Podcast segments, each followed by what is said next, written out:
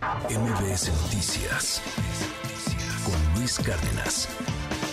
Luego de que Estados Unidos, ya le informábamos en este y los demás espacios de MBS, pues había promovido ya un panel de controversias en el marco del TEMEC por las restricciones al maíz transgénico.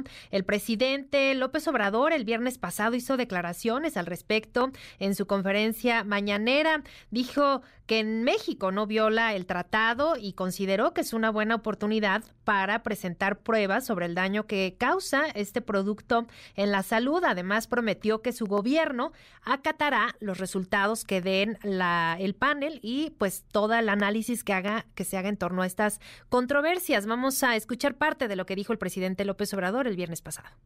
Es eh, algo, yo creo, importante el que hayan solicitado los del gobierno de Estados Unidos ir a un panel para dirimir, para resolver lo de el maíz transgénico. Yo creo que va a ser muy importante porque no es un asunto nada más de México. Es un asunto que le va a ayudar a los consumidores de Estados Unidos y de todo el mundo, porque nosotros lo que hicimos, y es por lo que se inconformaron, emitir un decreto para que no se use maíz amarillo, que nosotros consideramos transgénico, en el consumo humano, que el maíz amarillo pueda utilizarse de forraje, pero no para el consumo humano. Ellos se inconforman, yo entiendo, son las presiones de los grandes agricultores que están vinculados a legisladores, tienen mucha influencia. Es que en Estados Unidos, como aquí, pues también, pero ya de manera abierta, aquí de manera encubierta, las grandes corporaciones les dan dinero para sus campañas a diputados, a senadores, a presidentes. Entonces, qué bien que están ahora impugnando un decreto nuestro para que no utilicemos ese maíz en el consumo humano, porque esto nos va a permitir en este panel presentar pruebas y hacer propuestas. ¿Cuál es nuestra propuesta, que formemos un grupo conjunto de investigadores para conocer a ciencia cierta si se trata de maíz transgénico y si causa daño o no a la salud.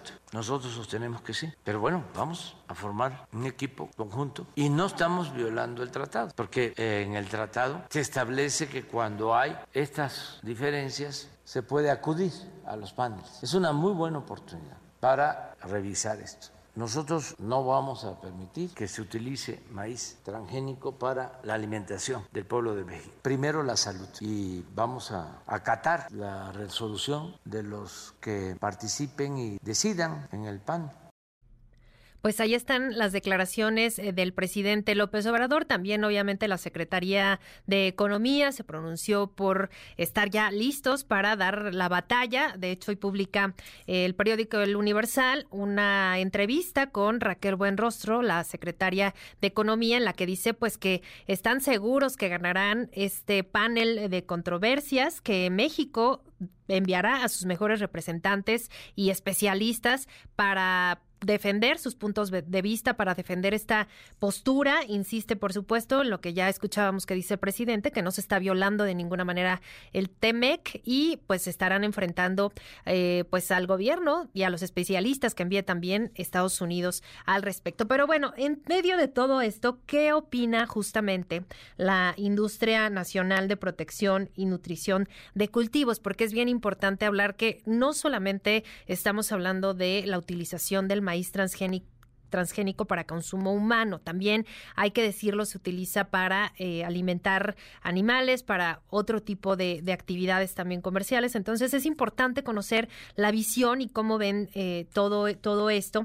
Y saludo con mucho gusto a Luis Eduardo González, presidente de la Unión Mexicana de Fabricantes y Formuladores de Agroquímicos. Muy buenos días. ¿Qué tal, Sheila? ¿Cómo estás? Muy buenos días pues encantado de estar con ustedes en este programa y sobre todo para platicar de este tema tan importante que la población se siente alejada. Claro, claro. Pues, ¿cómo ven ustedes y, sus agremiados la postura que ha tomado México de defender su postura, pues sí, obviamente en este panel de, controversia? Bueno, el panel sobre, sobre maíz transgénico es sumado a la prohibición del glifosato, una importante herbicida también para el control de malezas y en la, en la producción en México y en gran parte del mundo. Entonces, el presidente eh, presenta un decreto que pareciera mal informado o, con, información mal intencionada, porque no hay una sola evidencia científica a nivel mundial que demuestre que el consumo del maíz transgénico causa efectos adversos a la salud, daños a la salud. Es decir, no hay, no hay información. Dudamos realmente que el gobierno mexicano, a través de sus especialistas, de la Secretaría del Medio Ambiente o de la, del Consejo Nacional de Humanidades, del CONACYT, o de diferentes áreas tengan la información distinta a la que tienen países a nivel mundial que han analizado esto de forma muy consciente. Y déjame platicarte rápidamente dos o tres puntos. Uno muy importante es que cuando se dirimen este tipo de controversias, se dirimen los aspectos que fueron planteados como argumentos. Y el gobierno mexicano presenta el argumento de la salud. Claro que es bueno cuidar la salud de la población, pero no está en riesgo la salud. Este no es un panel eh, eh, para hablar de dichos, dimes y diretes. Es un panel eh, de temas técnicos y científicos, no ideológicos. Este, no es un tema de política comercial, es un tema que debe resolverse dentro de los mecanismos establecidos en el TEMEC en las materias técnicas. Así es que, pues, dudamos que, haya información distinta a la que tiene el resto del mundo, como para defender una posición a todas luces, pues, ideológica como tal. ¿no? ¿Qué otro de los puntos nos, nos comentaba que también ven complicada, pues digamos, la postura de México, porque justo lo que varios analistas y también se ha dicho mucho a nivel internacional es que pues es difícil que México con estos argumentos que comentamos pues gane en este panel y pues que vengan repercusiones además, ¿no? Claro, este, déjame eh, eh, eh, comentarte que, que, hay dos o tres elementos que, que el presidente ha mencionado y que a todas luces, insistimos, es información que le han pasado mal al presidente. Eh, el tema de glifosato, por ejemplo. Este importante herbicida lo asocian siempre a maíz transgénico. Y en México, como no hay producción de maíz transgénico, pues no hay ninguna razón para asociarlo. Entonces, como que se viene una ola de decir glifosato, este maíz transgénico, transgénico, glifosato no pueden ir juntos, por lo tanto vamos a eliminar los dos. Y entonces estamos golpeando a la población agrícola más importante. El 71.8% de la población de agricultores es de menos de 5 hectáreas que no tienen tractor. Por lo tanto, usan herbicidas para el control de malezas. Y ahí la importancia del golpe que se le puede dar a la economía en México directamente en la producción. Y por otro lado, el golpe que se le puede dar a la producción pecuaria. Porque no somos, es sabido que no somos eh, eh, productores eficientes en la producción de maíz amarillo, que es el que utiliza principal principalmente para alimentación animal, aunque también tiene otros usos. Y bueno, tenemos que importar 17, 18 millones de toneladas en este momento. Si queremos seguir creciendo en la producción pecuaria, tendremos que importar más, más maíz amarillo y esta prohibición golpea también a los productores y finalmente golpea a la casa, a la gente que va y compra el huevo, la gallina, etcétera. Claro, y una parte que comentaban que digamos, podría ser una de las repercusiones que podría traer esto, pues era eh, la imposición de aranceles, ¿no? Justamente decía la, secretaria de, Economía que, esto está descartado, que no se impondrían aranceles por el maíz y, obviamente pues esto no sé si tranquiliza o no, pero a final de cuentas sí hay una implicación directa hacia la producción en este caso, ¿no?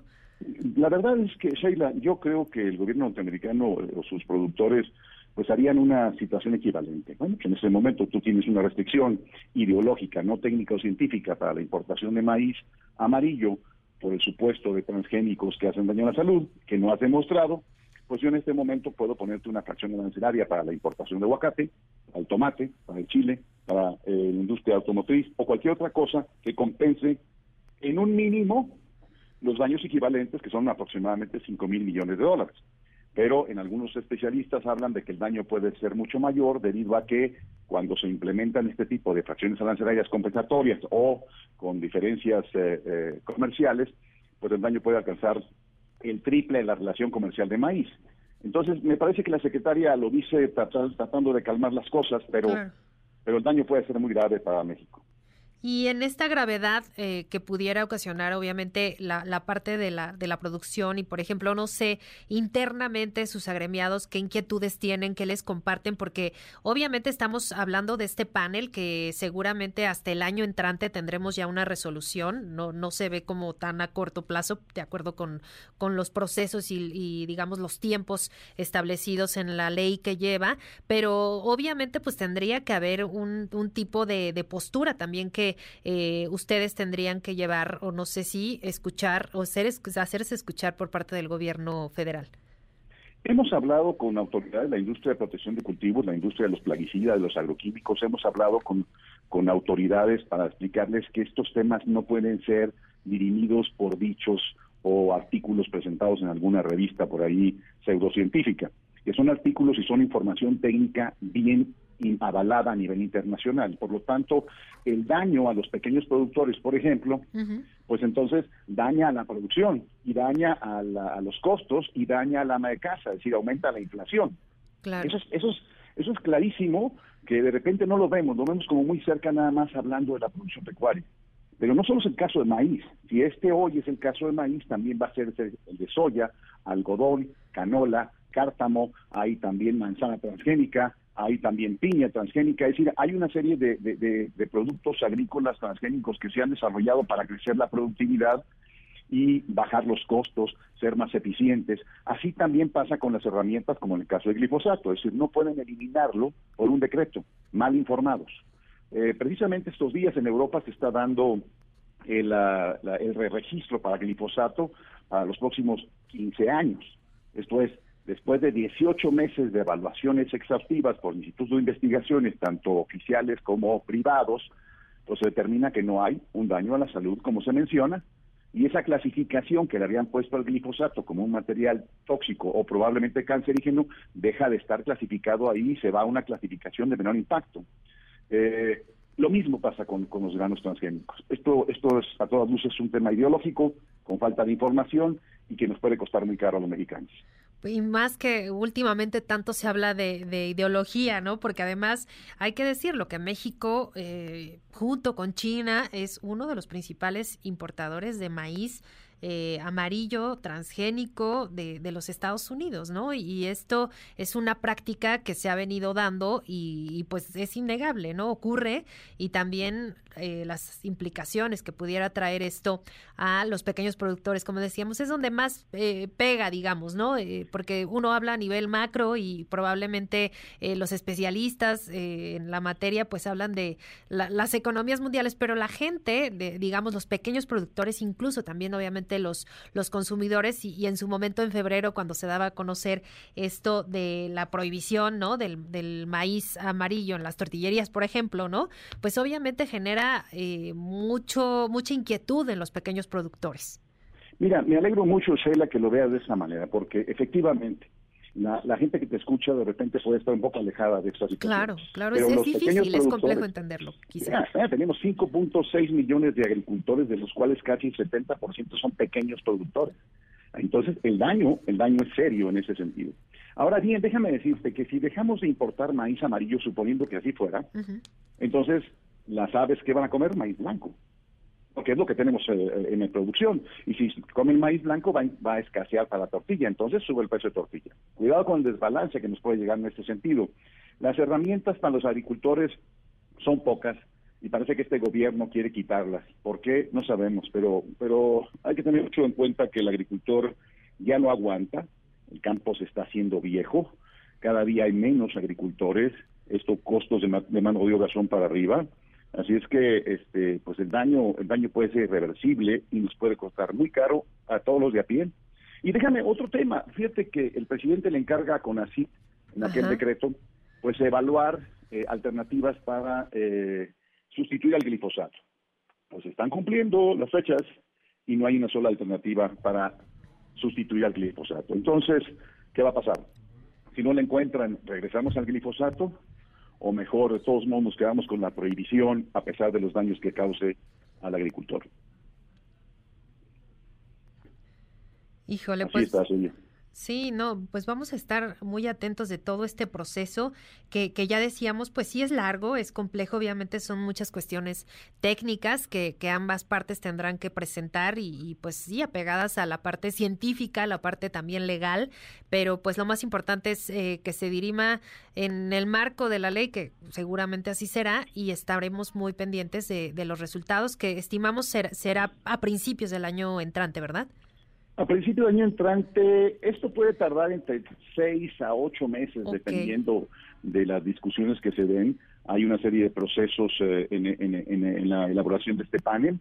Ambos países presentan a sus técnicos o científicos para, para discutir la información, pero creo que debe quedar muy claro que se trata de información científica comprobada, no de dichos, no de periódicos, no de reportes, simplemente se trata de información científica. Y esa es la parte más importante, Sheila. Sí. Hay que defender la posición técnicamente, de lo contrario la vamos a perder. Y si la perdemos, los daños son para todos. Híjole, pues ahí está. Vamos a estar atentos. Por lo pronto, muchísimas gracias por estos minutos, Luis Eduardo González, presidente de la Unión Mexicana de Fabricantes y Formuladores de Agroquímicos. De verdad, muchas gracias por tomarnos la llamada. A tus órdenes, Sheila, y buen día para toda, todo tu auditorio. MBS Noticias con Luis Cárdenas.